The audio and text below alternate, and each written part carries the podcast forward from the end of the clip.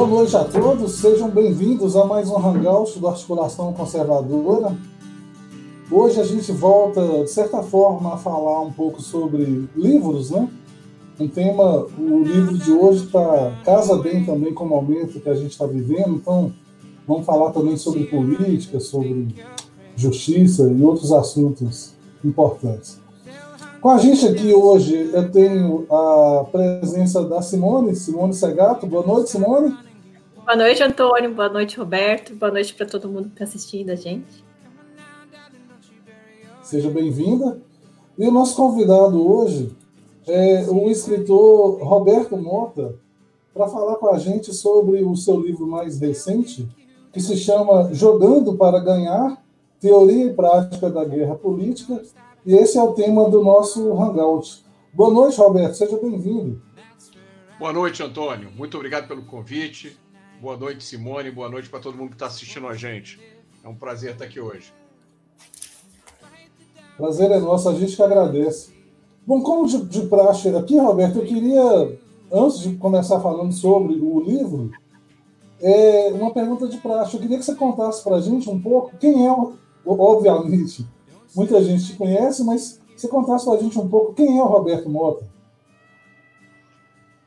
Eu sou um cidadão comum, vivi a minha vida como a maioria das pessoas vive, até por volta de 2007, quando eu comecei a me incomodar profundamente com algumas coisas que acontecem aqui no Brasil, e um interesse latente que eu tinha por política floresceu e eu comecei a me envolver mais com o assunto política. Isso levou a uma série de coisas, entre elas a publicação de dois livros.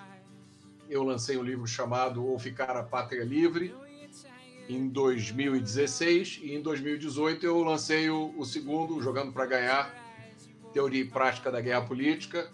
Participei da fundação do Partido Novo, eu fui um dos dois é, criadores originais do Partido Novo, junto com João Moedo e entrei de corpo e alma na política em 2018. Mas eu permaneço é, sendo um cidadão comum, cujo envolvimento com a política foi motivado única e exclusivamente pelo desejo de deixar um país decente para os meus filhos viverem. Eu tenho dois filhos, o João Felipe e a Maria Fernanda. Perfeito. É, você tem outro livro publicado, né? Ou Ficar a Pátria Livre. Já fica até o convite para a gente falar sobre ele um dia. Mas hoje a gente vai falar sobre o livro que foi lançado em 2018, se eu não me engano, né?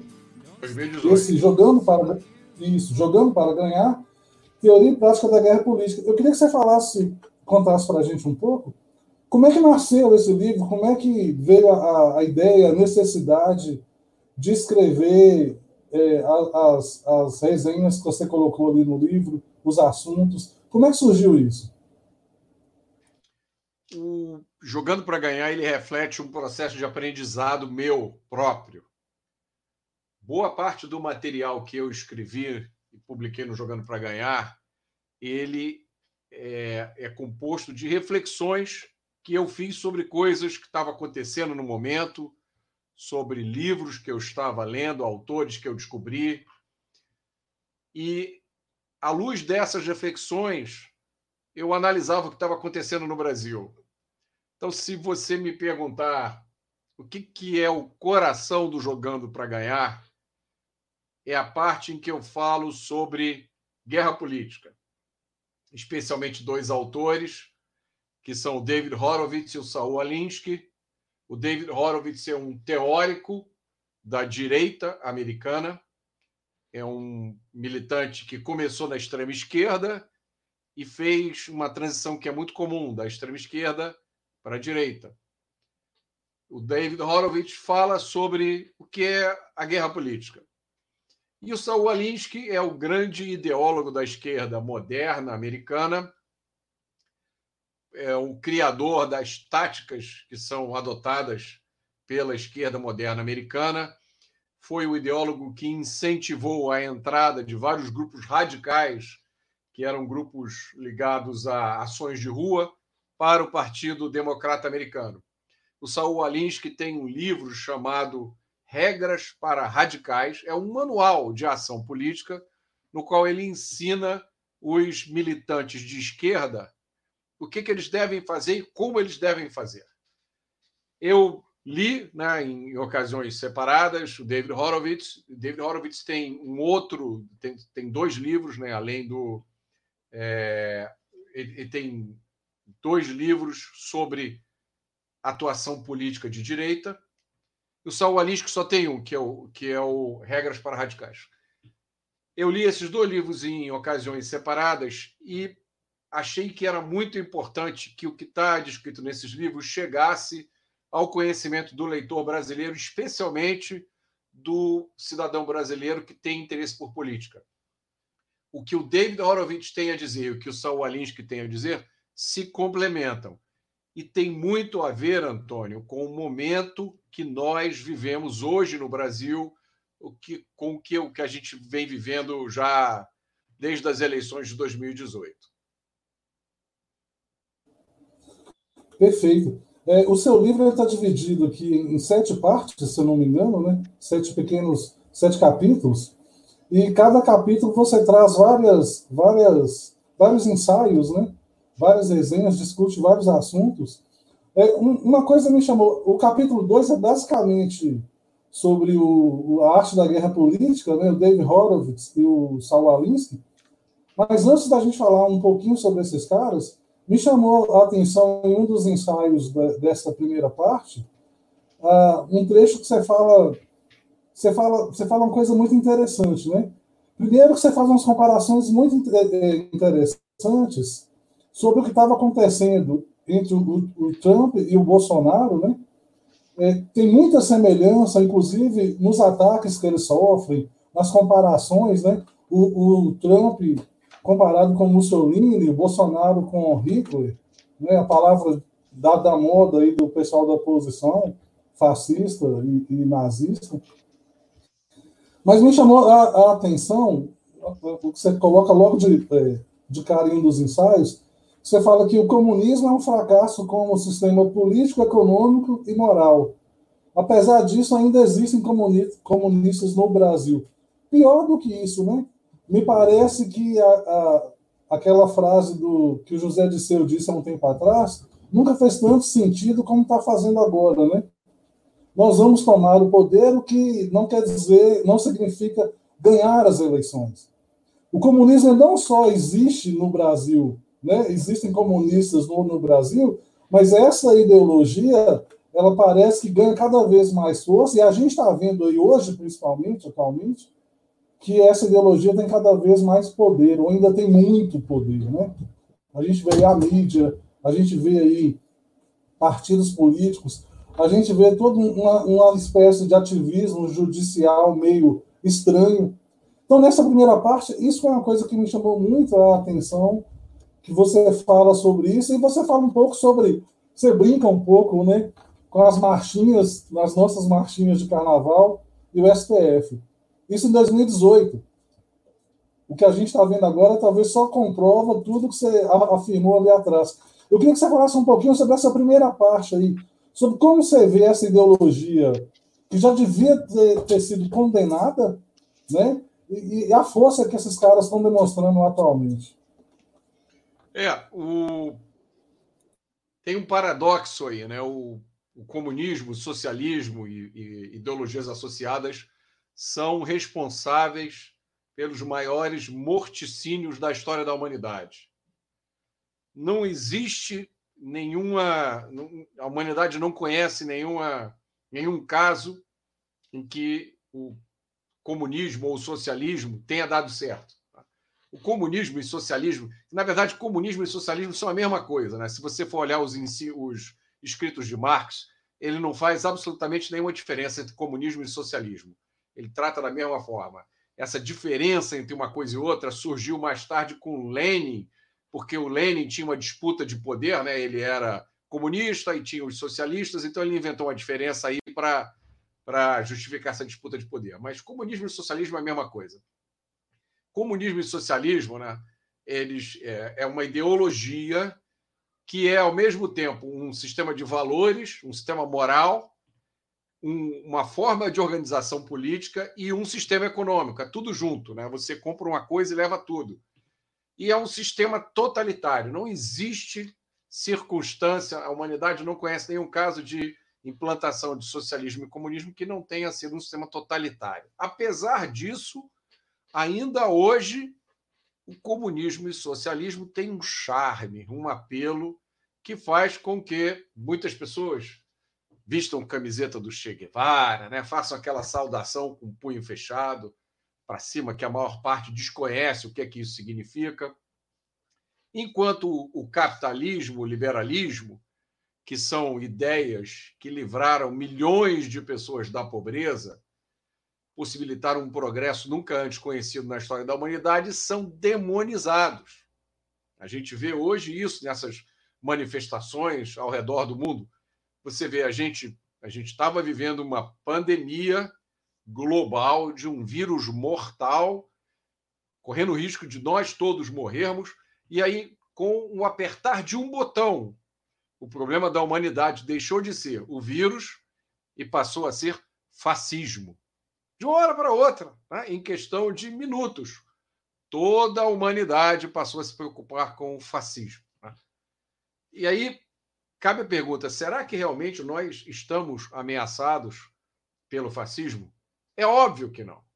É óbvio que tem um fenômeno aí acontecendo que não é exatamente o que está sendo descrito para a gente.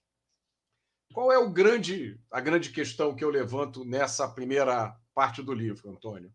E tem até um, um ensaio que eu escrevi chamado A Arte da Guerra Política e os Garotos do Leblon. Ah, esse ensaio ele tem destino certo.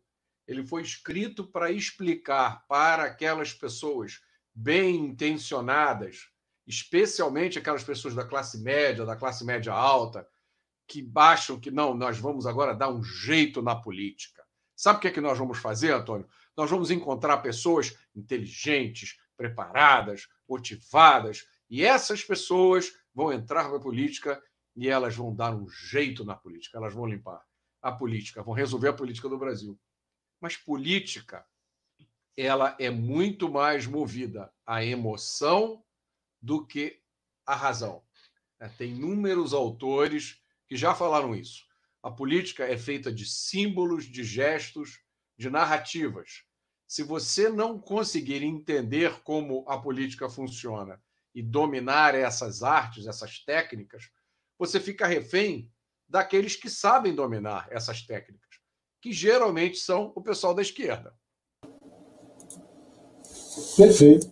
Ô, ô, ô Roberto, aí o, na segunda parte do, do livro, realmente você, é uma segunda parte, inclusive, um capítulo bem robusto, né? Você começa a falar sobre o, o David Horowitz e o Saul Alinsky. Né? Você começa pelo livro do, do, David Horowitz, A Arte da Guerra Política. Né? Como você disse, o, o David Horowitz, Horowitz, é um cara natural, é, que originalmente era de esquerda, né? ele era filho de pais comunistas, então ele cresceu em um mundo é, bem ideologizado, bastante influenciado pelo marxismo, né? E ele tem uma trajetória de vida interessante, porque ele se muda jovem para a Inglaterra e eles se aproximam bastante de um, de um, dos biógrafos de Stalin, né? Então, a partir dessa, dessa proximidade, ele começa meio que a adaptar um pouco os conceitos marxistas mais tradicionais para o que vai virar a New Left americana, né? Ele vai ser um dos um dos dessa dessa New Left. Mas aí depois ele acaba se, não vou dizer desencantando, mas ele acaba acordando por uma série de fatos que ocorrem na vida dele, mas principalmente o assassinato de uma amiga, de uma, de uma, uma moça que trabalhava com ele, é, e que tudo indicava haver participação dos Panteras Negras, né? que era um grupo que ele estava bem próximo deles. Isso desencadeia uma série de coisas que ele meio que repensar um pouco na vida e ele rejeita completamente esse, esse esquerdismo, né? E se torna um, do, um dos seus principais opositores. E ele escreve um, um, livro bem interessante quando ele fala sobre os princípios da guerra política, né? que a esquerda entende perfeitamente, mas liberais e principalmente conservadores têm um pouco de dificuldade em entender o que, que é realmente a política. Né? E eu não sei, é, talvez a gente não precisa falar sobre todos esses princípios aqui, mas uma coisa que me chama muito a atenção é a questão o, o, um dos princípios que ele fala, né? Que as armas da política são símbolos que evocam medo e esperança. E para mim, se tem uma coisa que a esquerda sempre compreendeu aqui no Brasil, foi isso, né? Eles sempre trabalharam muito bem, tanto com o medo quanto com a esperança. Basta a gente ver a, o primeiro discurso do Lula, né? Você até cita isso no seu livro, nessa parte. É, em 2002, a, a, a o a frase principal do, do, da, da, do presidente eleito, né, do Lula, era a esperança vencer o medo. Então, a esquerda era a esperança, os opositores eram o medo. Eu acho fundamental entender isso, e esses princípios dele são bem interessantes, porque, de tudo, me parece que o que ele quer dizer aqui é que liberais e conservadores, em geral, são meio românticos demais em relação à política, né? ou entram na política de maneira muito romântica e esquecem que, na verdade, que basicamente né, a, a, a, política é uma guerra.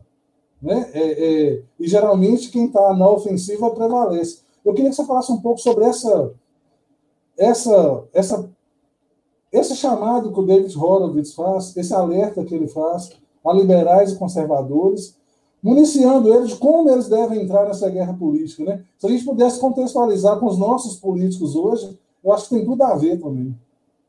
É, não, é isso aí. Você deu um resumo muito bom, Antônio. Se eu tivesse que escolher assim uma frase do David Horowitz, né, eu escolheria essa aqui: eleições são decididas com base nas emoções e não na razão. Tá? Durante muito tempo, durante décadas, a política brasileira foi dominada pela esquerda, não tinha nenhuma opção. E aí, há, há alguns anos atrás, quatro, cinco anos, né, começaram a surgir movimentos liberais no Brasil, começou a surgir alternativas. Mas essas alternativas, as pessoas que estão liderando esses movimentos, eles ainda não entenderam isso que você resumiu muito bem. A política, especialmente a política eleitoral, é uma guerra não importa, não faz diferença se as suas intenções são boas. Não faz diferença se você é um cara preparado, se você estudou, se você conhece a escola austríaca, se você sabe que o keynesianismo é uma besteira, se você está é, tá convicto de que o Estado, quanto, quanto maior o Estado, pior para o cidadão, se você conhece o ranking da Heritage Foundation, diz que quanto mais liberdade, melhor, mais riqueza para o país. Nada disso interessa.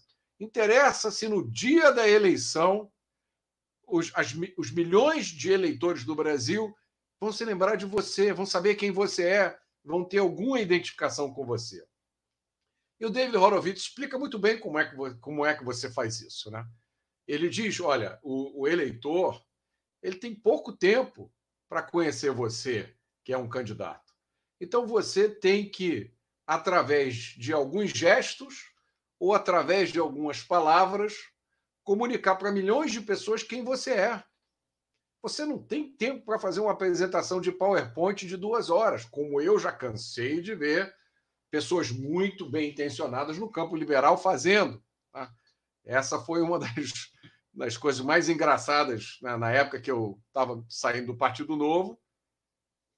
Eu, eu tive essa discussão, explicando para as pessoas: não adianta você, se você está dependendo da pessoa vir, ficar duas horas sentado assistindo uma apresentação de PowerPoint, você perdeu essa guerra já. E o David Horowitz dá um exemplo muito bom no livro dele, que diz o seguinte: ele presenciou um debate é, republicanos versus democratas sobre imposto sobre ganho de capitais. Aí o David Horowitz diz o seguinte, meu amigo, a maior parte dos americanos não sabe nem o que é capital quanto mais ganho de capital. A mesma coisa acontece no Brasil. Eu vejo discussões acaloradas sobre orçamento, sobre constitucionalidade. a grande massa das pessoas não consegue acompanhar essas discussões. Então, se você que está do lado da verdade, que está do lado da liberdade, que está do lado da justiça, não tem as ferramentas adequadas para se comunicar com as pessoas, você vai chegar a lugar nenhum. Porque num sistema democrático, republicano, quem chega no poder máximo é quem tem o maior número de votos. Né? Eu estou falando aqui do, do, dos poderes, óbvio, legislativo e executivo. Né? O judiciário é uma outra coisa. Mas não importa se você tem boas intenções, não importa se você estudou, não importa se o seu coração é puro. O que importa é o seguinte: quantos votos você teve? Se, você, se eu tive mais votos que você, eu estou eleito e você não vai ter é, influência nenhuma. Então, acho que isso é a mensagem mais importante do David Horowitz. Então, você tem pouco tempo. Se você não conseguir se comunicar com o eleitor, você vai perder essa guerra. E, e, do outro lado, a gente tem o, o, o, o Alinsky, né? Saul Alinsky, ele foi um, um discípulo de, de, de, de, Gramsci e foi um dos caras que tirou as ideias de Gramsci do papel né? e colocou isso tudo em prática. Então, o Saul Alinsky, ele tem admiradores muito famosos, né? Ele é uma figura muito importante da, da, da New Left, e tem entre seus admiradores a, a, Hillary, a Hillary Clinton, se eu não me engano, a Hillary acho que até já fez uma, uma tese sobre, sobre o Saul Alinsky, né?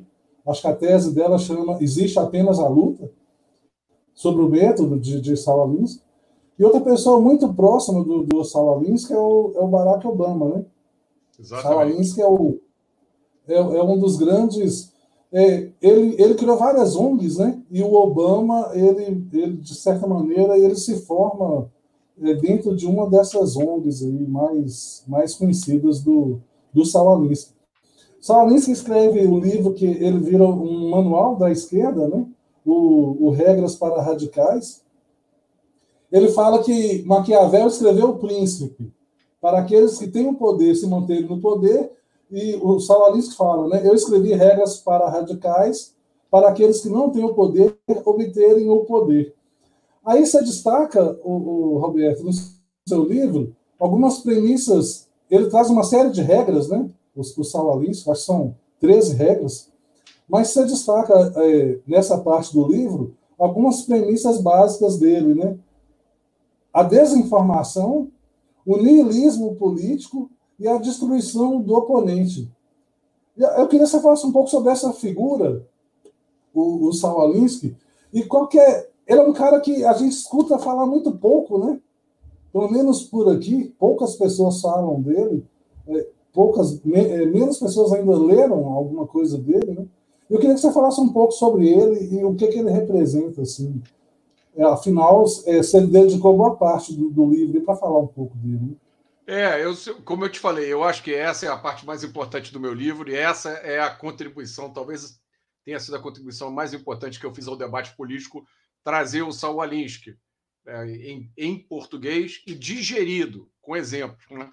O Saul Alinsky, eu, eu classifico o Saul Alinsky como um gênio, porque ele tem um pensamento articulado, uma estratégia clara e uma capacidade de comunicação excepcional.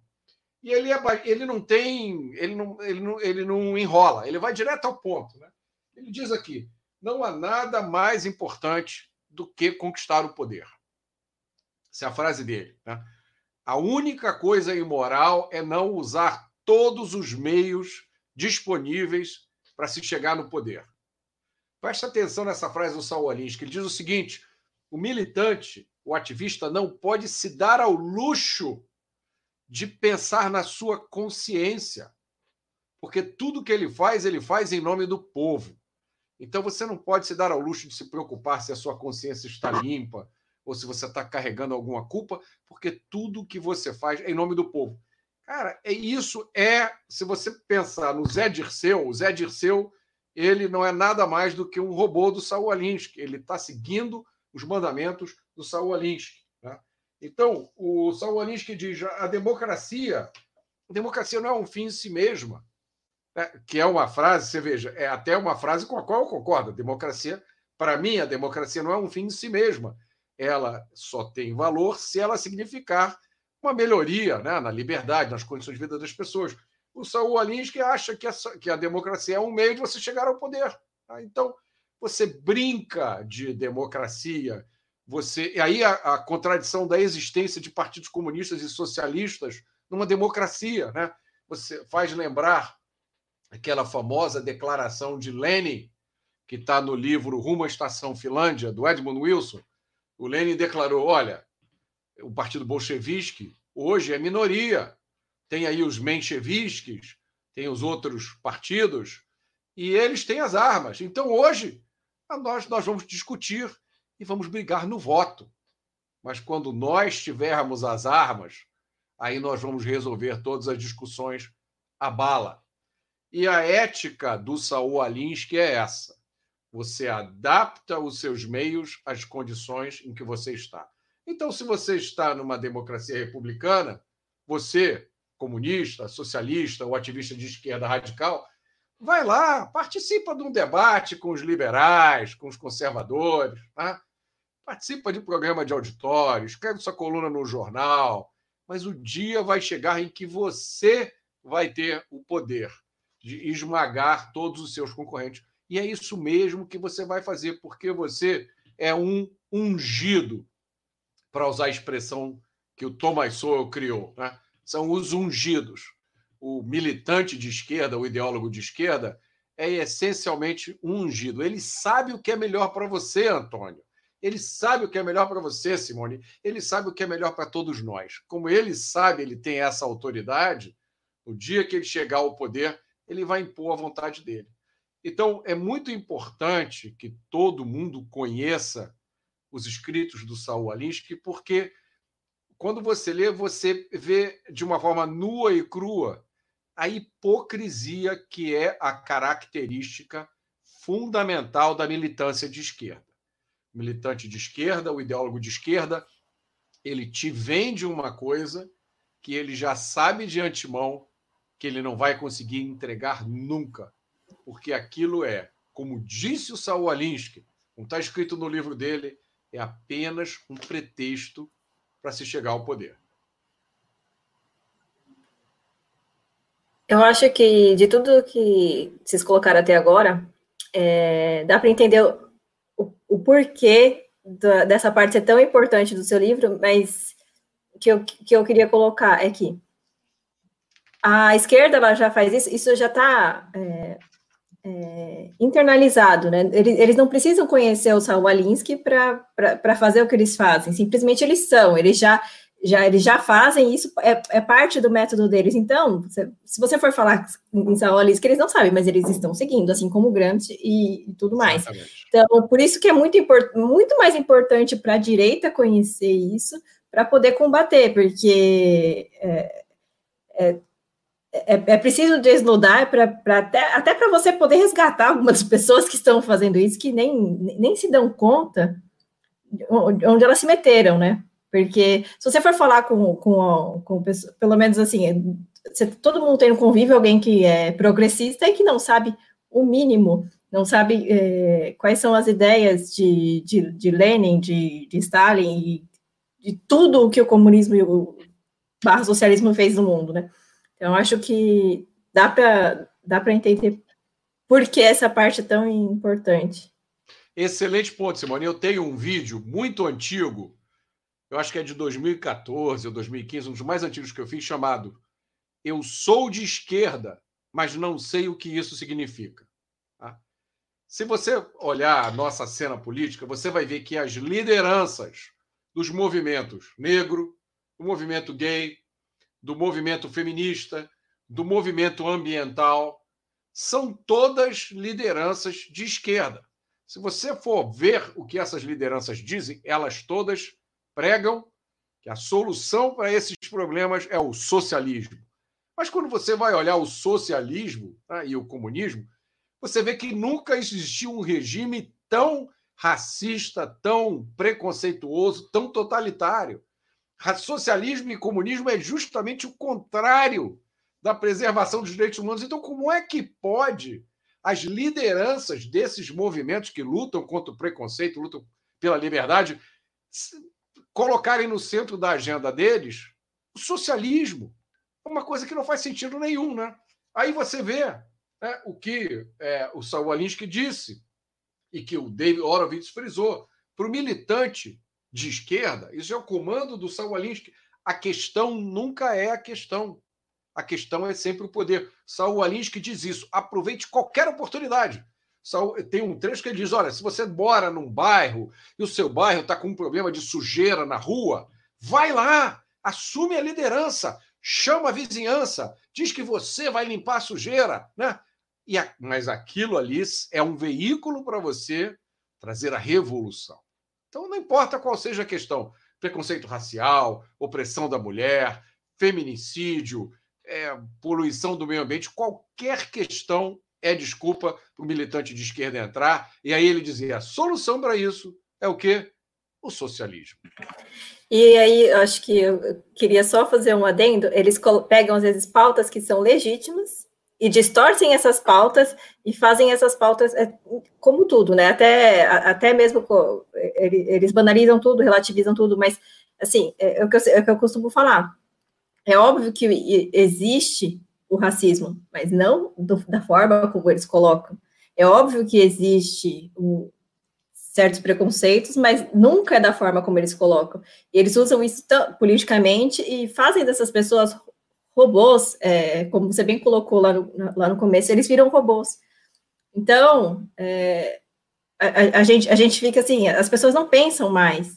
Hoje, e assim, é, pode estar lá no mais alto cargo da, da, da República que não pensa. É, hoje eu vi uma declaração da, da ministra Carmen Lúcia nesse sentido, dizendo que estamos vivendo afronta à, à Constituição e aos poderes democráticos e à democracia, só que ela coloca isso como se o Supremo tivesse é, passando por isso e não as pessoas que estão sendo é, perseguidas, pelo menos a minha opinião que são, né, é, perseguidas ultimamente aí só por, por opinarem, né? Então a gente vê, olha a distorção da coisa. A gente está vendo pessoas realmente sendo perseguidas simplesmente por, por falarem uma opinião ou apoiarem alguém, enquanto outras estão se sentindo oprimidas se, o, se você fala que a instituição que elas pertencem é uma vergonha.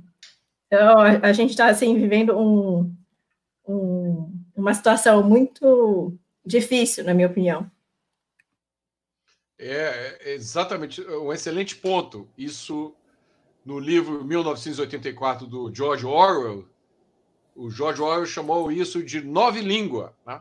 Que é uma forma de você usar palavras e expressões para descrever a realidade de uma forma que você descreve a realidade da forma oposta que ela é. Então, tem, um, tem uma fotografia que está rodando aí nas redes sociais, eu até coloquei no meu Twitter, de uma foto, de, de, uma, de uma transmissão da. Eu acho que foi da Globo News, de um cartaz de uma manifestação, dessas manifestações democráticas, que é um cartaz vermelho onde está escrito pela revolução e pela ditadura proletária. Ditadura proletária. Né? E embaixo o título é Manifestações demo, pela Democracia.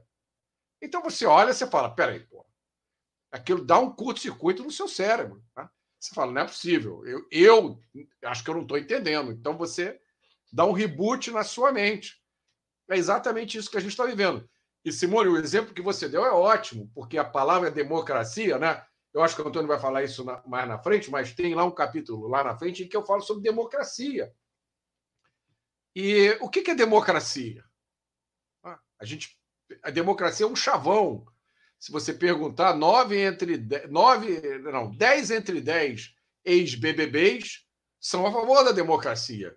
Ah, os youtubers são a favor da democracia os artistas da Globo. Você não encontra ninguém que não seja a favor da democracia. Mas nós vivemos num país, Simone, onde até pouco tempo morriam 63 mil pessoas assassinadas por ano. E desses assassinatos, apenas 8% são esclarecidos. A gente vive num país onde você vota e elege pessoas que se envolvem em escândalos. Aí você diz: não, agora eu vou votar melhor. Aí você vota de novo e as pessoas se envolvem em escândalos de novo e nunca acaba. Quanto tempo isso é a nossa rotina? Né?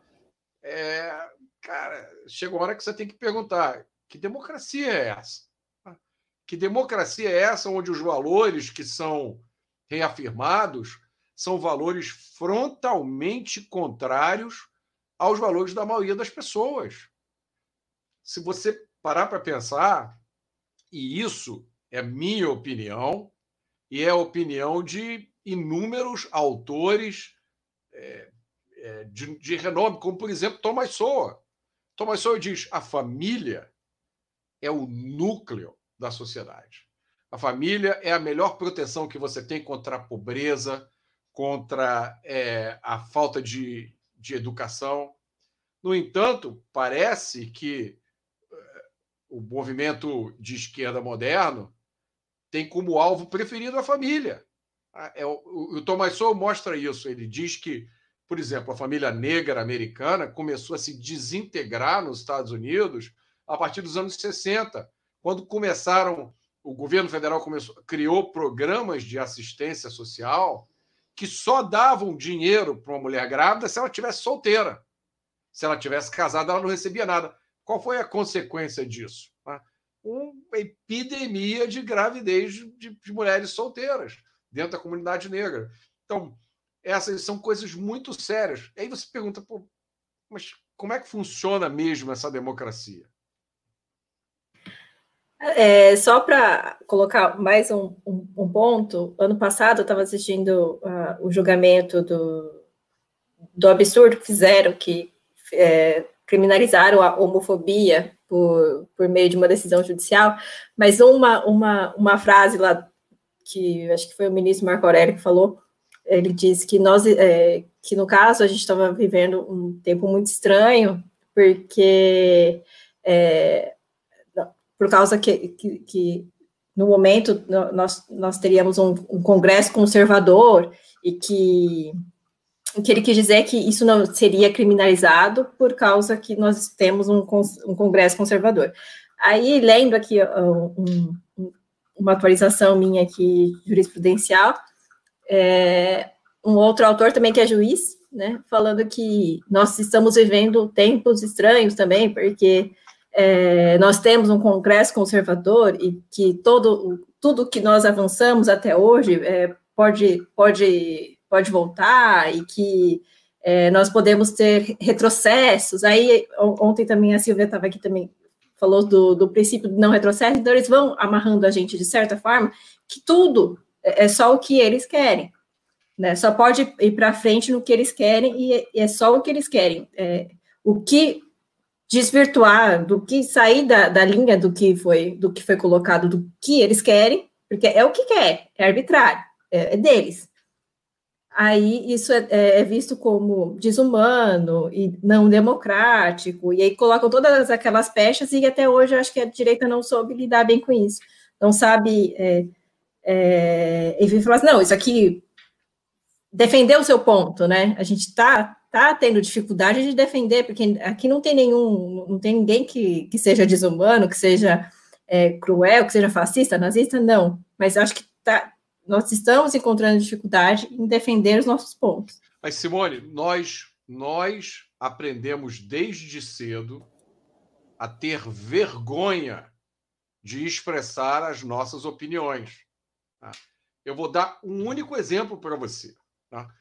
É, Desde que eu comecei um movimento maior com a política, eu percebi rapidamente que existe um tema, que é o tema que preocupa 100% dos brasileiros, 100% tá? dos brasileiros de bem, que é a segurança pública, é o crime.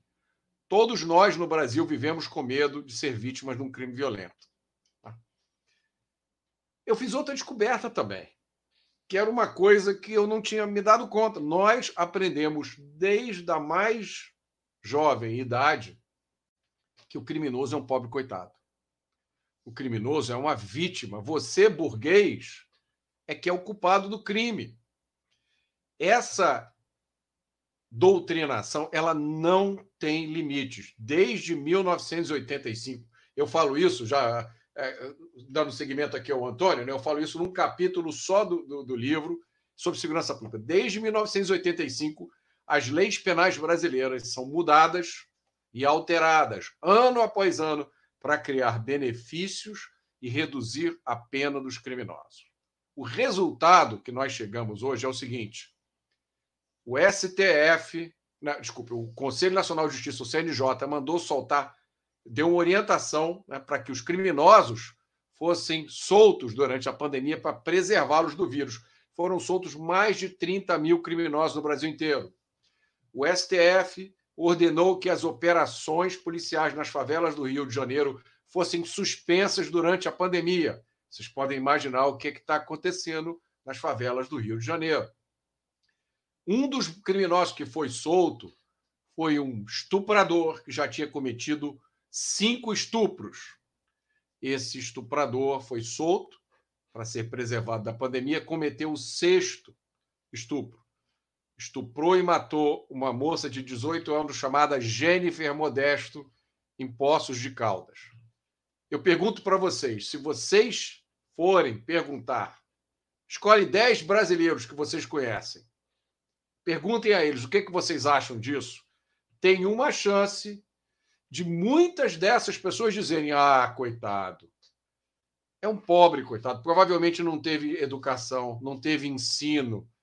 É vítima da desigualdade. É isso, é, é, Simone, que nós aprendemos desde cedo no Brasil as, as, os conceitos mais básicos de moral são roubados da gente. A gente é doutrinado desde pequeno. Quando a gente entra na arena política, a gente não sabe se defender, a gente não tem coragem de defender o direito de propriedade. No Brasil, na nossa Constituição, está escrito que a propriedade tem um fim social. O que é o fim social da propriedade privada? É o fim que o político que está no poder resolve. Então, se ele, amanhã, né, vocês, vocês, vocês devem saber que, por causa da pandemia, o Congresso Nacional aprovou uma lei que dá ao síndico o poder de proibir você de receber pessoas na sua casa. Isso é uma lei federal que foi aprovada no Congresso Nacional, aprovada pela Câmara e pelo Senado. Isso é uma cinte ao direito de propriedade. O próximo passo é o Congresso aprovar uma lei que diz o seguinte: se você por acaso tem um quarto vazio na sua casa, nós vamos requisitar temporariamente esse quarto para abrigar algumas pessoas, provavelmente da turma do Guilherme Boulos, né? os, os sem-teto profissionais, para abrigar na sua casa. Então, nós, eu não vou nem dizer, Simone, eu não vou nem dizer nós da direita nem nós conservadores, eu vou dizer nós, cidadãos de bem, que passamos 10, 12 horas por dia trabalhando, chegamos em casa, vamos cuidar dos nossos filhos, vamos pagar boletos, né? Tem uma pilha de boletos ali esperando, olhando para mim. Nós fomos ensinados a vida inteira a ter vergonha da nossa prosperidade, a ter vergonha de ter conseguido alguma coisa na vida, nós somos os burgueses, nós somos os culpados pelo crime, pela desigualdade. É uma guerra assimétrica. Quando finalmente a gente consegue colocar um pé na política, a gente já entra com essa desvantagem. Você está completamente correto. Só para complementar, lá no Rio, é, sei, acho que você é do Rio, né? E no Rio, eles fizeram um. É, no Rio, eles fizeram um projeto de lei na Assembleia, tá? Não sei a, a que ponto está, mas eu vi isso faz uns cinco dias, era estava para ser votado, que eles iam é, é, a, a, proposição era usar os hotéis para abrigar as pessoas que estavam sendo vítimas de violência doméstica. Então já está acontecendo, tá? É, não, eu, eu, tenho, eu tenho acompanhado muitas proposições e está passando assim, ó, um caminhão de proposição legislativa e é no Brasil inteiro, não só na Câmara dos Deputados, mas nas, nas assembleias também, eles estão usurpando, usurpando assim, completamente também as, as suas funções, mas você vê que to, tudo está no sentido de, de, de, relativizar a propriedade. Tá? A gente está tá, tá, tá muito avançado. É. É, é, é essa doutrinação, esses políticos que estão lá, e eu até digo, vários deles são bem intencionados, né? Da mesma forma que muitos é, juízes são bem intencionados, que muitos ministros de cortes superiores são bem intencionados, mas se você foi alimentado durante a sua vida inteira com uma dieta ideológica, não tem como você conseguir enxergar fora dessa bolha. No Brasil, é, é leitura obrigatória, é matéria obrigatória nas escolas de direito, nas universidades, nas faculdades, um cara chamado Luigi Ferrajoli. Luigi Ferrajoli é, é o autor da bandidolatria. Né? É o cara que diz, em resumo, que o bandido é um pobre coitado. Esse é um cara que ninguém liga para ele no resto do mundo. Na Itália, que é a pátria dele, ninguém presta atenção. Aqui no Brasil, ele é dogma. Então, se você passa a sua faculdade de direito inteira aprendendo, olha, prender é errado, prisão não serve para nada, o bandido é uma vítima, né? Você, a sociedade burguesa que é ocupada. Como é que você vai. Aí, quando, aí você faz um concurso, vira promotor, vira defensor público, vira juiz. O que, que você vai fazer? Aquilo que você aprendeu. Essa é a realidade. As nossas escolas, aliás, vou, vamos fazer justiça, isso também é, vale para os Estados Unidos, né? tem vasta literatura mostrando isso. A esquerda ela tomou conta do, do, do, aparato educacional no mundo inteiro. Mas no Brasil é mais grave ainda. Lá, lá fora, pelo menos, eles já têm um desenvolvimento, eles podem se dar o luxo né, de, de dar alguns passos para trás. Aqui, a gente não tem esse luxo. Né? É, a Simone estava falando aí, eu, eu vou passar aqui para o assunto que você é, você até colocou no livro, né, é um dos assuntos que mais te mobiliza, a questão da segurança pública. Mas só para concluir é, é, essa parte, a Simone estava falando que, mesmo sem conhecer é, Alinsky, a esquerda mimetiza essas ideias, né? E você coloca isso muito bem no seu livro. Tem um trecho lá que você fala assim: é exatamente isso que a esquerda faz o tempo inteiro. Cada movimento político da esquerda é um esforço para repetir Estamos preocupados com as mulheres, crianças, minorias, com os trabalhadores e os pobres. Não interessa que a maioria das políticas implantadas pela esquerda resultam no aumento da pobreza, no atraso político e cultural e no subdesenvolvimento. A estratégia da esquerda na guerra política permanece sempre a mesma. Em cada sindicato, escola, centro cultural, órgão público, exposição de arte, Existe um ativista de esquerda falando em combater a desigualdade e dar de comer a quem tem fome. É uma mostra de como eles sabem usar, mesmo que intuitivamente, mesmo sem saber de onde vem essa ideia, como que eles sabem usar perfeitamente isso no jogo político, na guerra política, né? E se vocês me permitem, só para a gente encerrar Saul para a gente ter ideia da porcaria que ele é, vale a pena ler o livro dele, mas a gente não pode perder de vista a porcaria que ele é, logo no início do livro dele, olha a, do Regras para Radicais, né? olha a dedicatória que ele faz. Devemos olhar para o passado e dar crédito ao primeiro verdadeiro radical, o primeiro radical conhecido pelo homem que se rebelou contra o sistema que o fez de forma tão eficaz que pelo menos conseguiu o seu próprio reino, Lúcifer. Então, por aí a gente já vê a, a, o, o, tipo de sujeito que é esse aí, né? Mas você me permite, Alberto? A Rilva colocou aqui que quer ler o livro, eu acho que vale muito a pena, aconselho. Viu, Rilva? O nome do o livro do Roberto é exatamente Jogando para Ganhar, Teoria e Prática da Guerra Política. Está aí nas melhores livrarias. Eu comprei o meu na Amazon, mas deve estar em vários outros lugares aí. É uma coletânea de ensaios muito interessantes, muito atuais, muito pertinentes. Eu acho que quem lê só tem a ganhar, porque ajuda realmente a, a gente entender um pouco um monte de coisa que está acontecendo atualmente. Mas agora, Alberto, que eu já falei demais, eu queria passar exatamente para aquilo que você falou que é um dos assuntos que mais te mobiliza, a segurança pública. Se você me permite, você, você começa essa parte do livro falando que quer começar com uma notícia boa, né? E você fala que a crise de criminalidade no Brasil tem solução. E você fala isso de três perspectivas. Né? Você fala do, do curto prazo, da questão do, do o sistema de justiça, né? É, criminal e o sistema prisional. No médio prazo, mudança das leis penais, Código Penal, Código de Processo Penal. E no longo prazo, que é reconstruir o nosso senso de moral, isso é importantíssimo, né?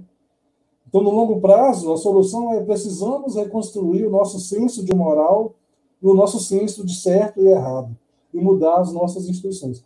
Eu quero saber se isso para você ainda é válido, se realmente passa por essas, essas perspectivas aí, a questão dessa do início dessa solução dessa crise de criminalidade. Completamente, ainda totalmente válido, Antônio. Eu diria que tem algumas dimensões novas que eu descobri nos últimos tempos, né? mas isso que você disse continua totalmente válido. A crise de criminalidade que o Brasil vive, né? esse medo permanente que todos nós temos, isso é fabricado por uma, um conjunto de ações premeditadas de destruição da nossa legislação penal, de destruição da nossa polícia, né? Isso ficou muito evidente agora, né? Nessas últimas, nessas últimas semanas, com essas manifestações antifas no mundo inteiro, os cartazes, né? Vamos abolir a polícia pelo fim da polícia. Isso só tornou agudo uma coisa que eu e várias pessoas já, já estão acompanhando há muito tempo, esse movimento Black Lives Matter. Isso é um movimento extremista, é um movimento político extremista que tem como objetivo o fim da polícia. Esse movimento chegou no Brasil já tem alguns meses, patrocinado pelo PSOL, financiado com dólar.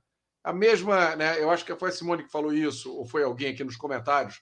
Uma das táticas do Saul Alinsky é criar um ecossistema de ONGs então, se você olhar as ONGs que defendem direitos humanos, você vai ver inúmeras ONGs, com, geralmente com nomes muito fofos, recebendo dinheiro dos mesmos lugares, defendendo criminosos. Né?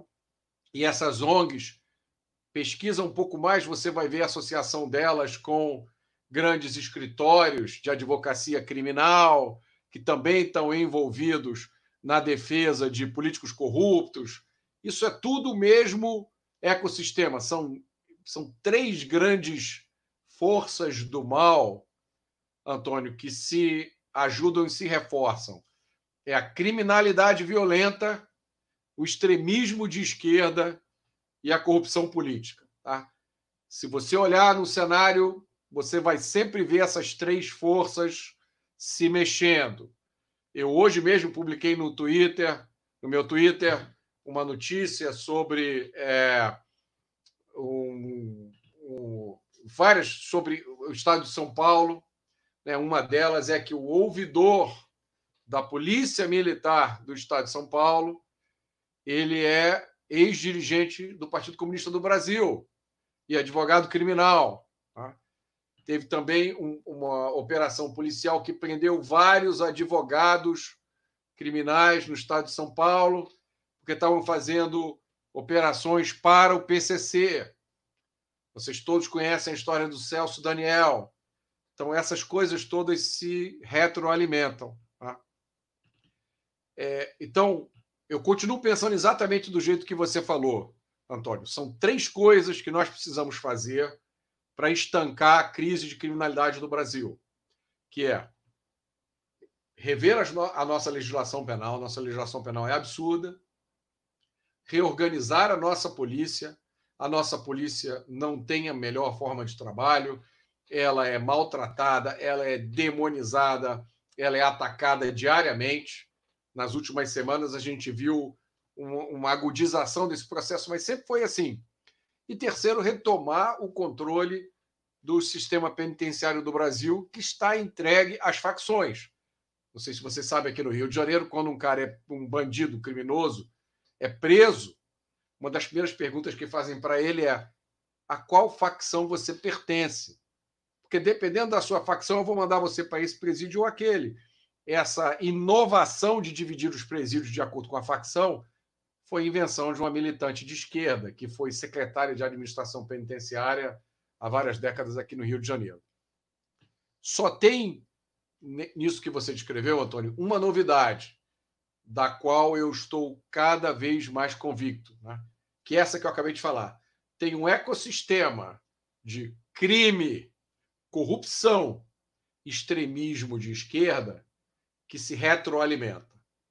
Então, se a gente não conseguir quebrar a perna desse sistema, a gente não vai conseguir avançar na, na guerra contra o crime violento. E eu tenho uma sugestão para isso, uma sugestão muito simples, que eu fiz em 2018, quando eu me candidatei a deputado federal. É um projeto muito simples. Se eu não me engano, a Bia Kisses até já tem uma iniciativa parecida. E esse projeto, Antônio e Simone, ele provoca uma reação violentíssima de certos setores. O projeto é muito simples. É que se faça uma lei obrigando os advogados, especialmente os criminalistas, mas todos os advogados, a declarar nos autos do processo o valor e a origem dos honorários. Muita gente não sabe disso, né? Mas, por exemplo, um traficante violento, assassino, que nunca fez nada na vida a não ser traficar e matar as pessoas, ele é preso. Quando ele é processado pelo Ministério Público, ele aparece com 10 advogados.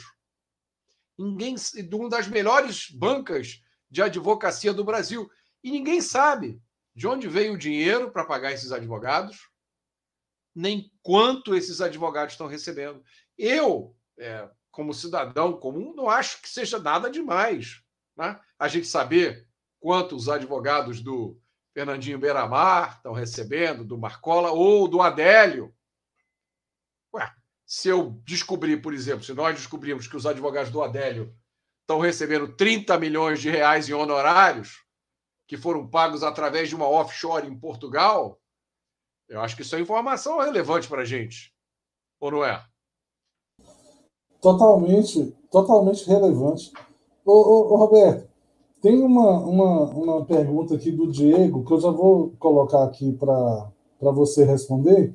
Ele fala sobre. Ele quer saber a sua opinião sobre o ciclo completo de policiamento. Eu já vou juntar um aqui para você responder as duas, se você me permite.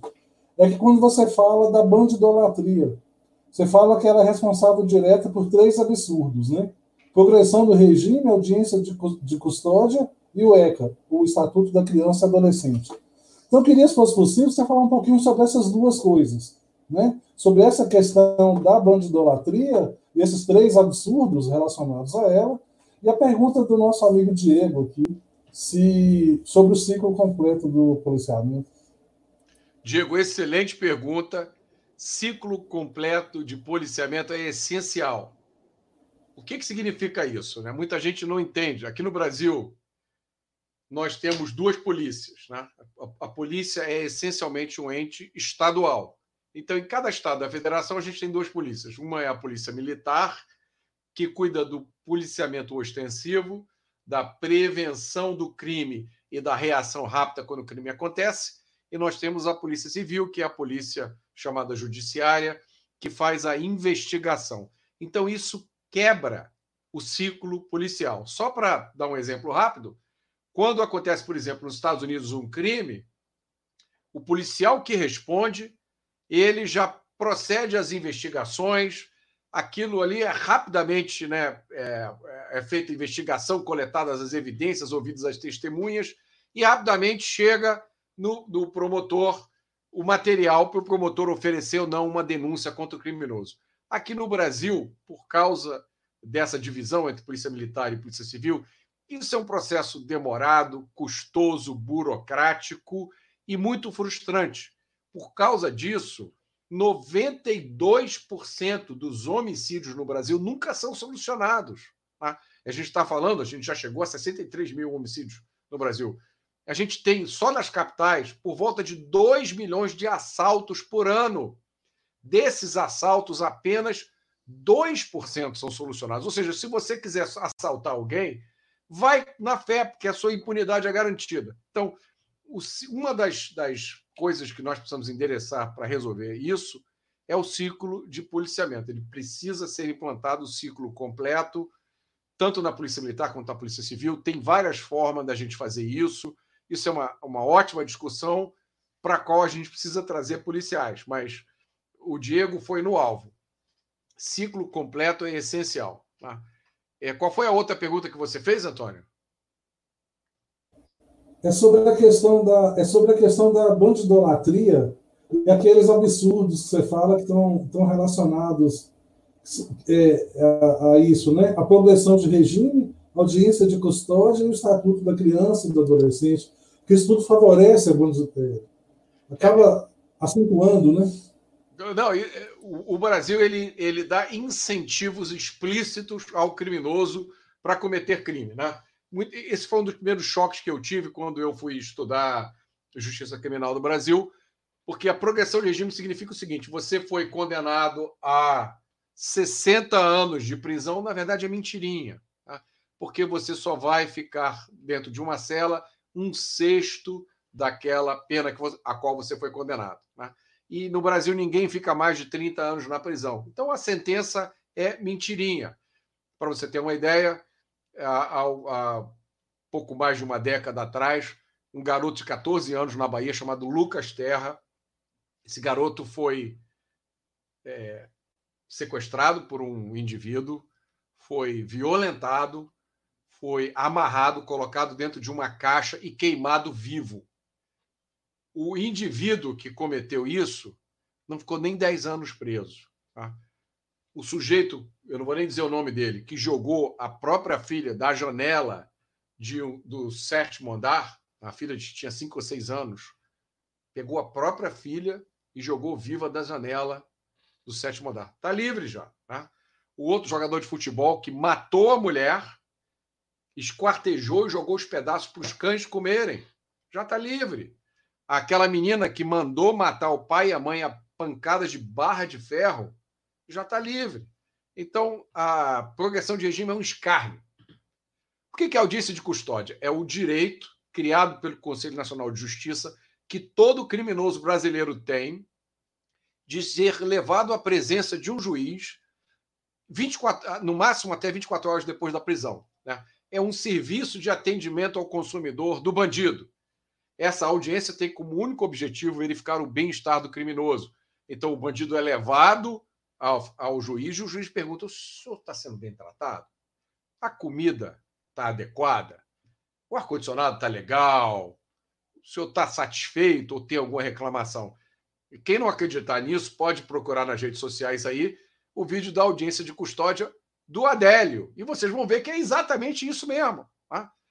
E no Rio de Janeiro, Antônio Simone, nós já chegamos ao ponto de ter 60% dos criminosos presos em flagrante, que a audiência de custódia só vale os criminosos presos em flagrante. Então, o cara que estava botando arma na sua cabeça ou estava é, estuprando uma mulher, ele foi preso em flagrante. No Rio de Janeiro, nós já chegamos ao ponto de ter 60% dos criminosos presos soltos na audiência de custódia. Agora, você imagina como se sente um policial que arrisca a sua vida para prender um criminoso, levar para a delegacia, né, ter todo aquele trabalho e no dia seguinte ver o criminoso sair da delegacia rindo na cara dele. Né? Mas não é só isso, né?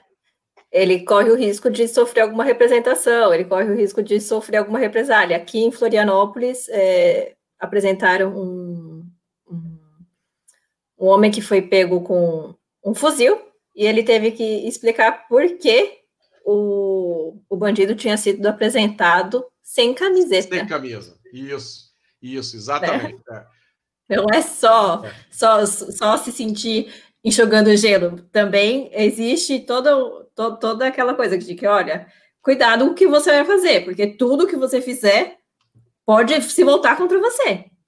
É, é uma situação, assim, bem difícil. É bizarro, é isso mesmo. É, isso é um incentivo ao criminoso e um desincentivo ao policial. E por falar em desincentivo, o Antônio mencionou o ECA, né? O ECA é uma piada. O ECA e a lei do SINASE, que é o Sistema Nacional Socioeducativo, eles, o resumo do ECA e do SINASE é o seguinte: é uma carta branca para você fazer o que você quiser. Se você tem menos de 18 anos, você não vai sofrer nada. Para vocês terem uma ideia, o tempo médio de internação de um homicida com menos de 18 anos no Rio de Janeiro é de oito meses. Tá? Isso significa o seguinte: tem um delegado amigo meu que tem uma ótima forma de exemplificar isso, que é a seguinte: se o menor de 18 anos mata você no ano novo, no Natal seguinte ele já passa em casa com a família. No, você, no, quando o, o menor né, o criminoso com menos de 18 anos comete um crime, ele não comete um crime, ele comete um ato infracional análogo a crime.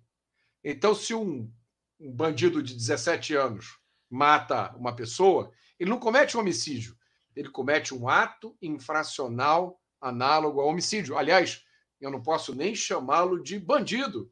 Ele é um adolescente em conflito com a lei. Agora, para aí, para a live e vamos pensar nessa expressão. Adolescente em conflito com a lei. Acho que se você pegar um grupo de cientistas e fechar eles numa sala durante 10 anos, eles não vão ter uma ideia tão genial quanto essa. Né? Que o adolescente em conflito com a lei, qual é o culpado nessa história? É lógico que é a lei. Né? O adolescente é um pobre coitado, não tem culpa de nada. Né? Roberto, eu vou fazer uma pergunta aqui que eu já sei a, a resposta, está no seu livro também. A questão sobre as armas. As armas matam?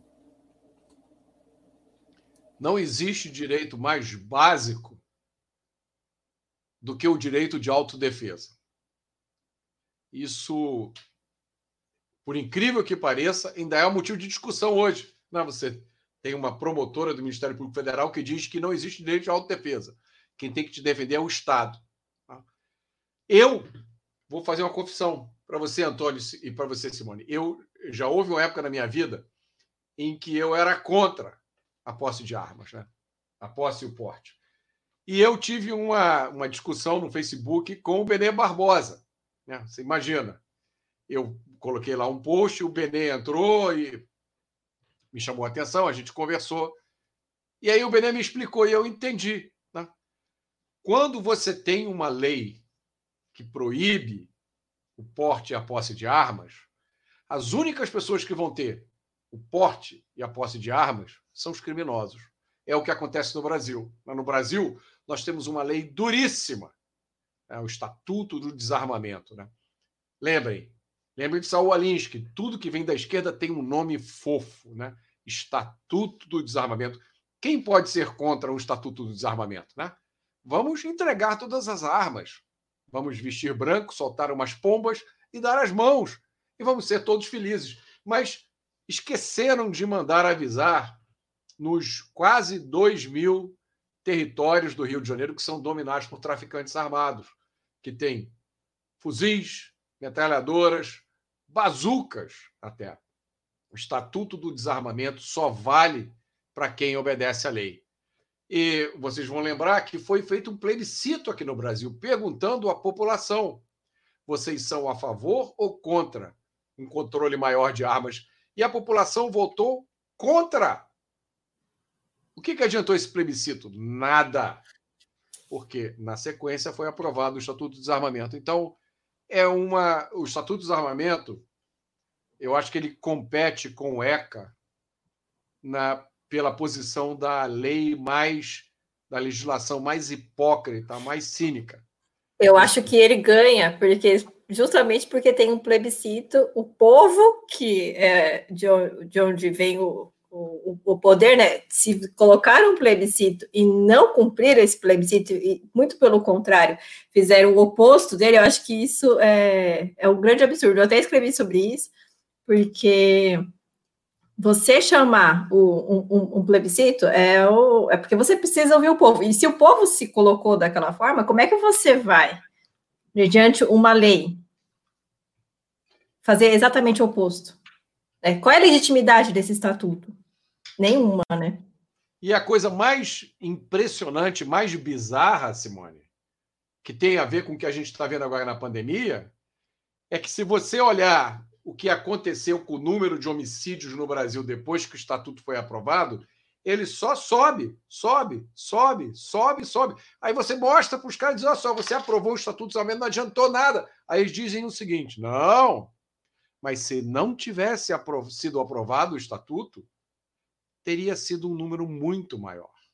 É um argumento que serve para qualquer coisa, né? É a subversão completa da lógica. Verdade. Uma outra coisa interessante que você, você, fala, Roberto, é quando você discute um pouco essa questão da. Outra ideia que a esquerda gosta muito, né? A questão da ressocialização. Você até coloca, né? vai ressocializar alguém que já vivia na sociedade, né? E que você, a ideia talvez seria a reabilitação, alguma coisa assim.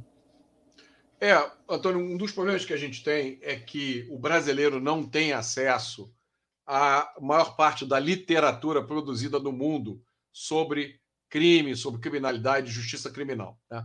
A gente consome aqui as colunas de, de jornal, os especialistas da Globo News, a gente não tem acesso a quem realmente estudou esse assunto, como, por exemplo, o prêmio Nobel, se não me engano, de 1992 de Economia, Gary Becker, que diz que o criminoso é movido a incentivos e punições. Tá? Esquece todo o resto. Incentivo e punição. Se a punição é baixa, o incentivo é alto, ele vai cometer o crime. Outro é, autor muito importante é o Stanton Seminole, que é um psiquiatra forense especializado em crimes. Ele estudou criminosos a vida inteira. E ele diz o seguinte: olha só, crime é escolha. Você tem inúmeros casos de famílias em que um dos irmãos é criminoso e o outro é cidadão comum.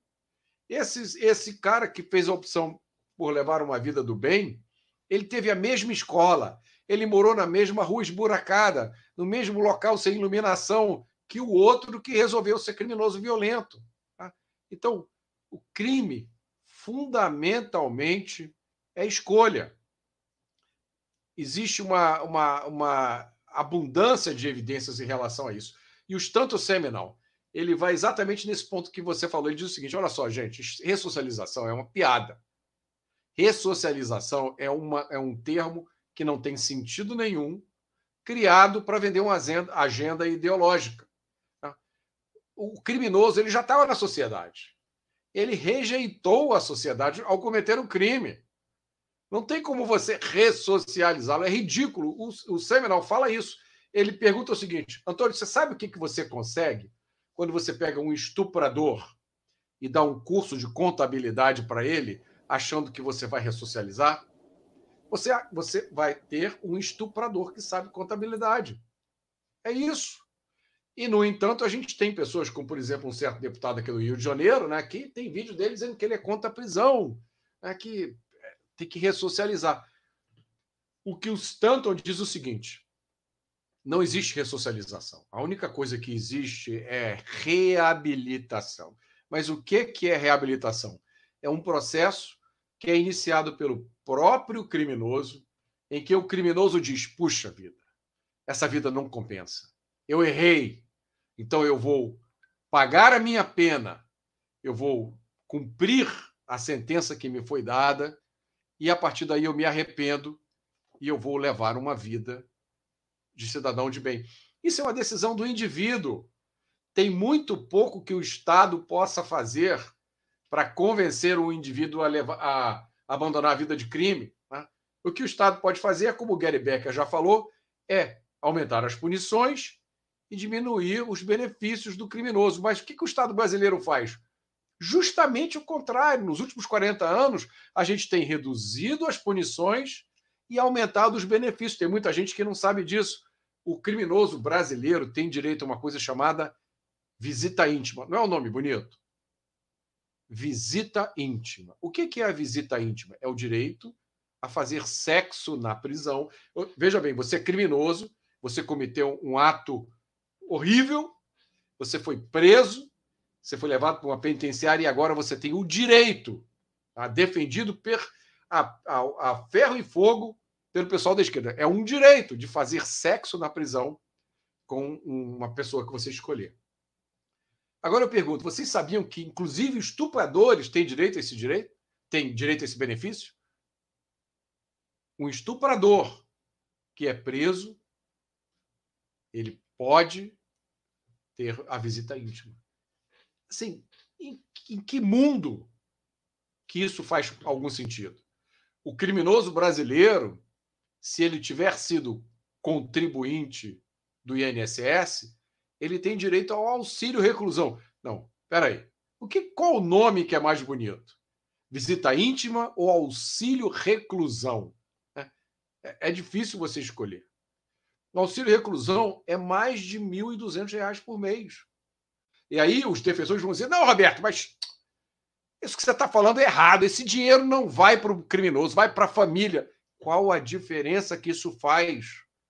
Eu pergunto para você, Antônio, para você, Simone, quanto recebe a família de uma vítima que foi assassinada?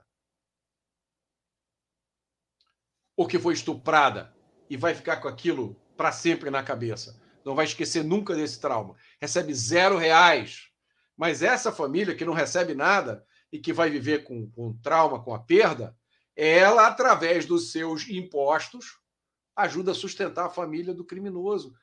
Que aberração é essa? Como é que nós chegamos a um estado de, de disfunção moral como esse?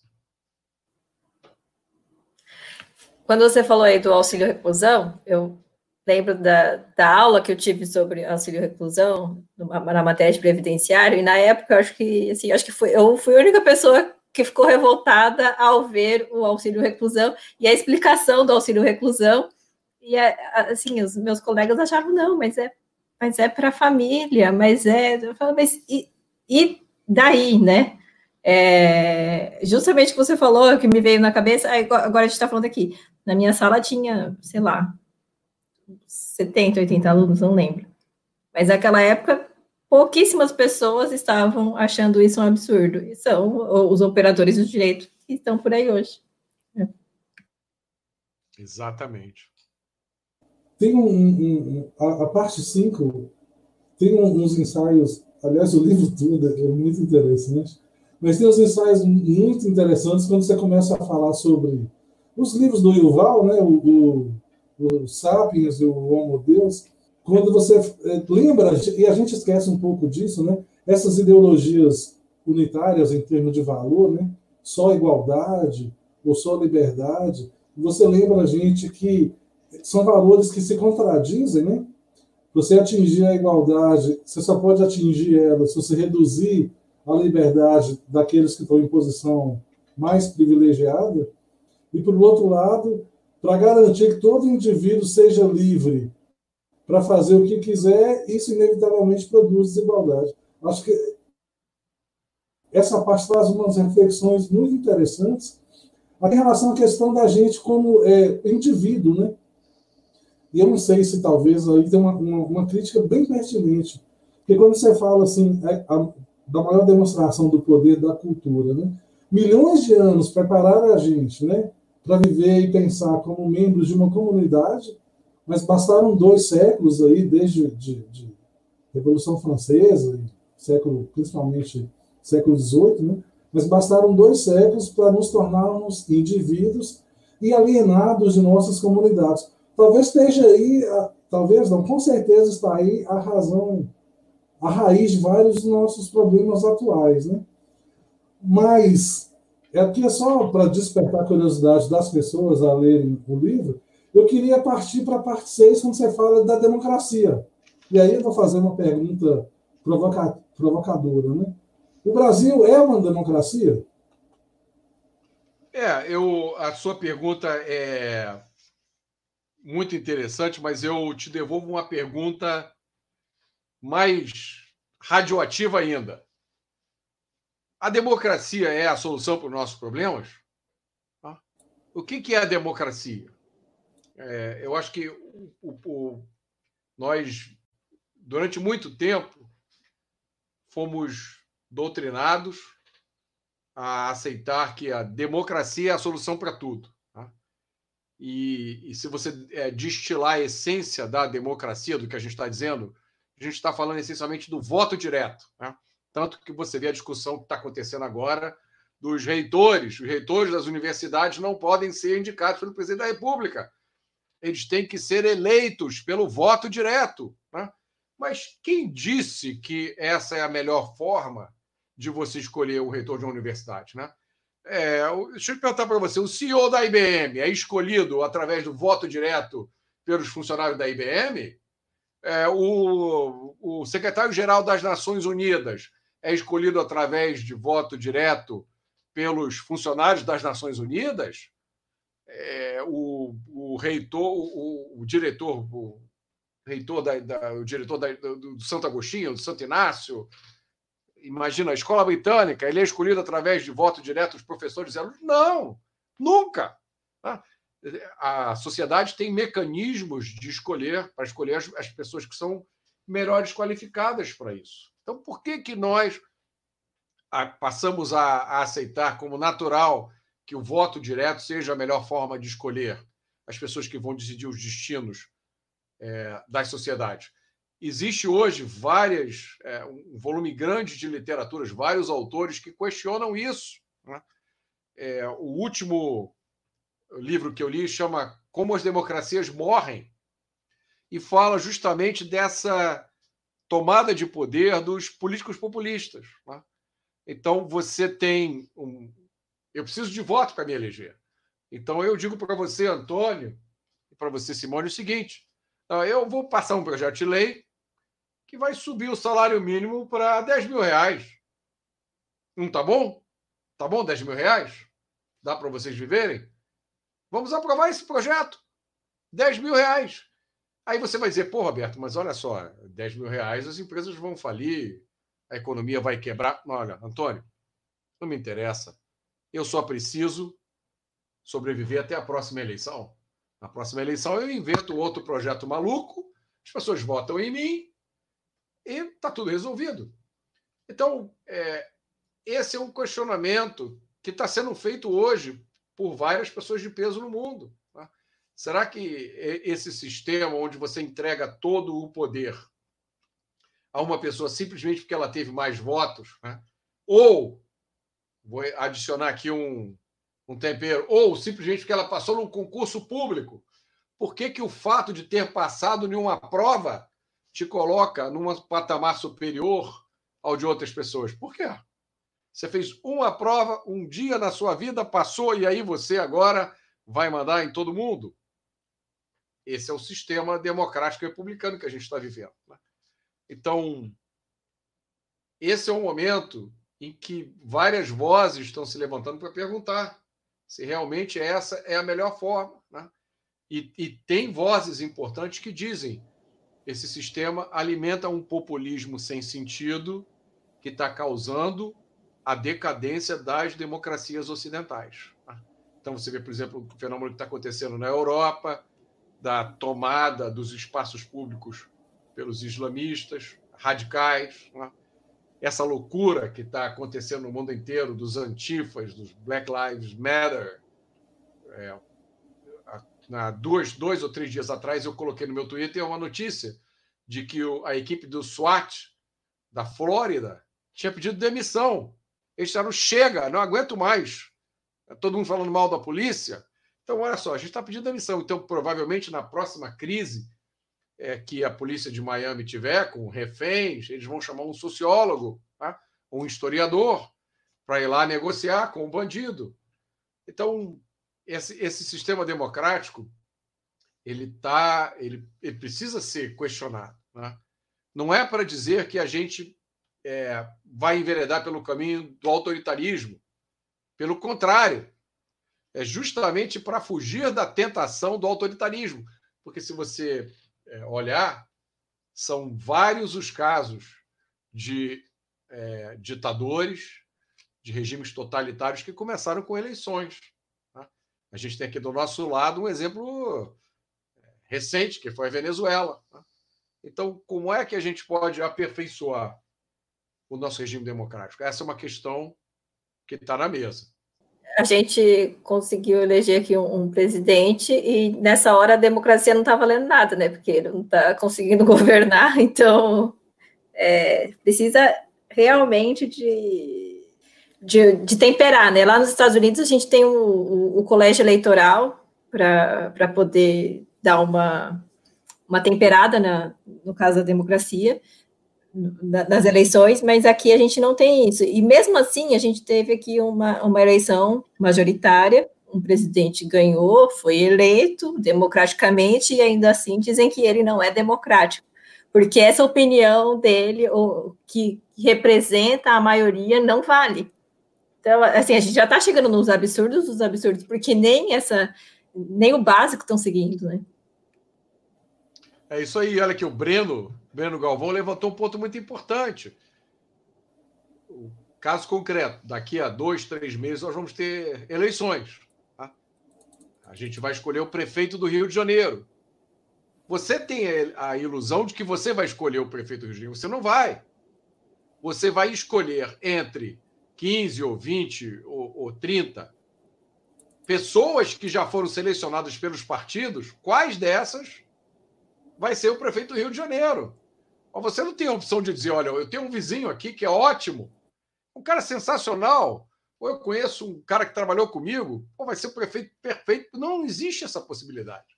Você vai ter que você vai escolher entre os 15 ou 20 ou 30 que já foram pré-selecionados pelos partidos, quem vai ser o prefeito do Rio de Janeiro. É isso que é democracia? Se você quiser ser a prefeita do Rio de Janeiro, Simone, você pode? Você tem essa oportunidade? Agora? Essa, nessa, nessa parte, nessa etapa do livro, você fala sobre os direitos negativos e os positivos, né? Sendo que os direitos negativos são aqueles que, teoricamente, e aí é por minha conta, teoricamente, ninguém pode tirar de você.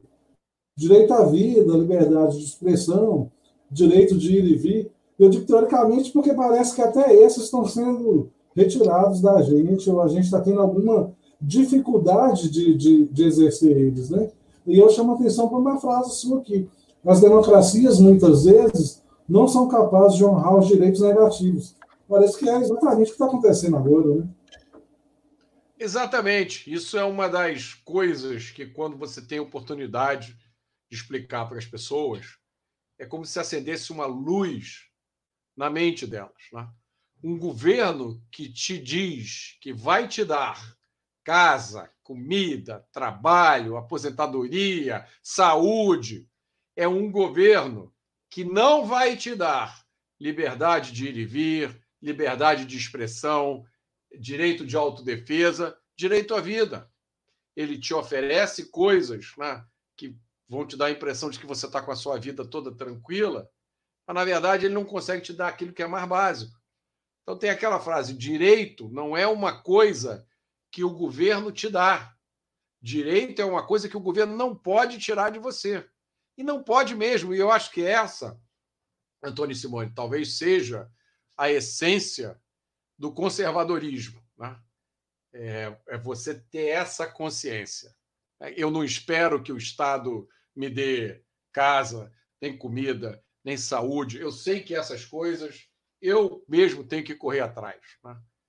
O que eu espero do Estado é que ele respeite o meu direito de ir e vir, que ele não me obrigue a ficar confinado em casa, tá?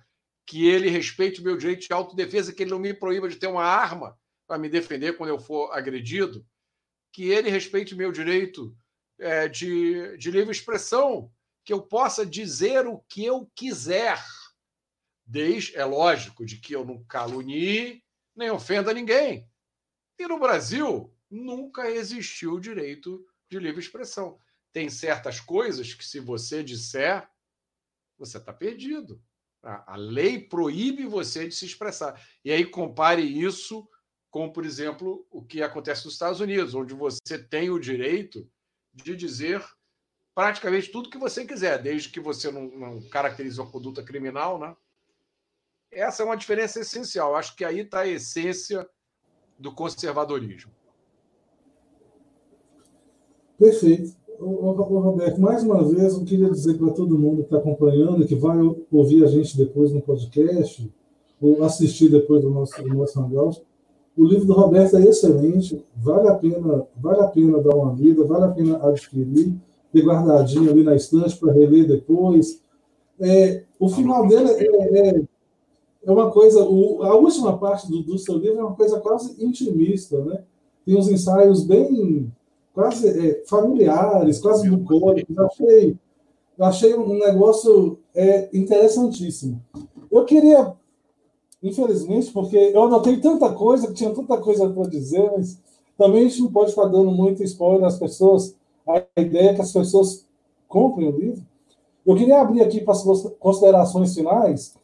Eu vou, eu vou começar pela Simone, mas nas suas considerações finais, Roberto, eu queria que você falasse. Acho que ele não está ouvindo nem eu, nem você, nem a mim, nem você. É, sabe o que eu achei interessante dessa última parte? É que, assim, colocam tudo como direito, direito, direito, mas assim, quando você, tudo é finito, né? E os direitos que colocam para a gente, é, quer dizer, tudo que estão colocando como direito das pessoas envolve é, o ter como fazer. Como isso é possível? E envolve também dinheiro, né? Então, estão prometendo mundos e fundos para as pessoas que isso não vai ser cumprido, é o que eu, ele, ele acabou de falar. Então, o que, que adianta você ter lá no papel algo que é apenas político, né? Então, a, as pessoas elas se contentam com isso e não como o, o que de fato vai, vai ser ofertado para elas, né? Que ela não, não precisa, na verdade, ser ofertado, precisa o que precisa. Elas precisam ter oportunidades iguais Outro dia eu ouvi aqui o Alan Ganif, que ele colocou um tweet bem interessante, que o problema não é a desigualdade das pessoas, e sim a pobreza, né? Porque o que, que adianta todo mundo igual e todo mundo pobre? Né? Então, fica para reflexão. Infelizmente, eu não sei se ele vai voltar. queria agradecer ao Roberto, porque eu achei muito interessante todo, todos os posicionamentos dele, a, a explanação. E é isso. E agradecer a todo mundo que está aí colaborando. Bastante gente comentou aqui. E agradecer ele, você, Antônio. Ele está tentando voltar aqui, eu não sei se ele vai conseguir, mas só para mais uma vez repetir, o nome do livro né, é o nome do nosso, é o nome, é o título do, do Hangout, Jogando para Ganhar, Teoria e Prática da Guerra Política. Na descrição do nosso vídeo aí, tem todas as redes sociais do, do Roberto, tem o endereço dele no Twitter, né? A página dele no Facebook, o canal dele no, no YouTube. É, a gente recomenda bastante o livro. O Diego colocou uma frase aqui, que agora eu esqueci de quem que é, mas é uma frase que eu já vi em algum lugar, que tem tudo a ver com o que a gente estava falando, né? Um Estado grande o suficiente para te dar tudo o que você quer, também será forte o suficiente para tirar tudo que você tem. Depois você conta para a gente aí, me lembra aí, Diego, de quem é essa frase. Mas, Simone, para encerrar aqui, vamos encerrar a gente. Eu acho que o Roberto talvez não consiga voltar. Eu queria, olha só, te jogando uma fria danada. Eu queria, que você compartilhasse com a gente como que você está vendo o momento atual que a gente está passando, em termos de, de política. Olha, eu fazer, era a pergunta que eu ia fazer. Nossa, hein? Fiquei com a, com a bomba. Não ah, responsabilidade. Eu, eu, eu vejo uma situação assim. Eu estou um pouco desgostosa com tudo que anda acontecendo, justamente por causa dessas é,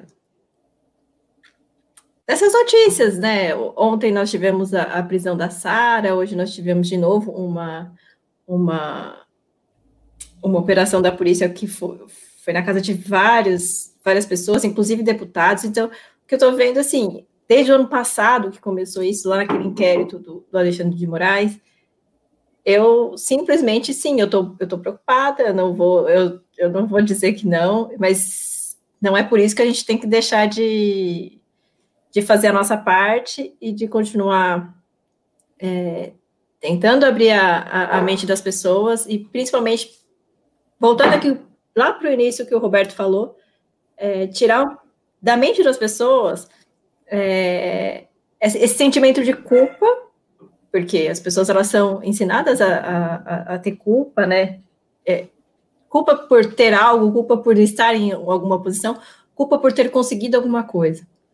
É, eu, eu, acho que é importante fazer esse trabalho, apesar de tudo, apesar é, é, tá aqui falando todos os dias e tentando passar uma mensagem, acho que isso é importante, mas sim, eu estou vendo esse momento como um momento muito delicado, muito complicado, porque muitas das nossas, que é realmente direito, hoje em dia, ele, tá, ele não é mais direito, tá? Porque liberdade de expressão é um, é um direito fundamental, mas se apenas algumas pessoas estão usufruindo disso, ele já não tá, ele já não é mais um direito.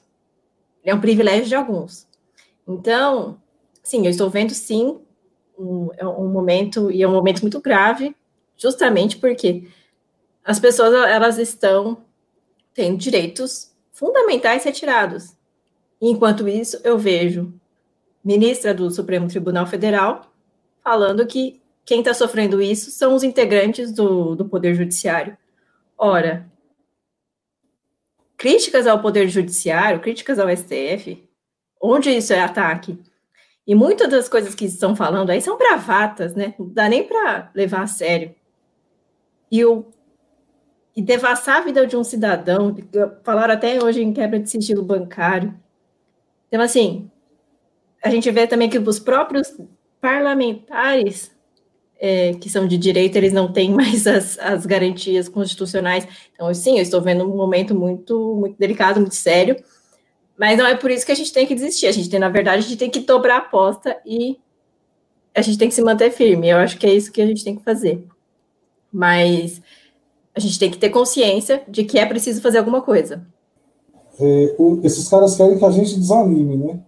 Sim. Às vezes realmente bate um desânimo muito grande com tudo que está acontecendo, mas é, acho que o que a gente não pode fazer é desanimar. Eu queria agradecer, o, o Roberto não vai conseguir voltar, mas eu queria agradecer, deixar um agradecimento aqui pela boa vontade, pelo, pelo atender de pronto a gente para vir aqui para bater esse papo. Os livros dele são excelentes. Confesso que o outro eu não li, mas esse que a gente falou hoje eu li e, recomendo muito. Então, agradeço ele. Agradeço muito você, Simone, pela participação aí mais uma vez com a gente. É, muito obrigado. Para todo mundo que estava assistindo a gente também, o nosso agradecimento. Tem gente que está aí acompanhando sempre as nossas lives. A gente tem muita concorrência, né? Muita gente boa aí fazendo live nesse horário. Às vezes, até amigos nossos, né? Que a gente gostaria de estar assistindo também. A gente pode assistir depois. Eu espero que quem não assistiu a gente ao vivo possa assistir depois. Um grande abraço para todo mundo que estava aí acompanhando, discutindo aí esses assuntos aí no, no, no chat contribuindo aqui com a gente, né? É, encerro aquele pedido de sempre, continue nos prestigiando. Boa noite para todo mundo e até a próxima. Boa noite, Simone. Boa noite para todos. Boa noite, boa noite, pessoal.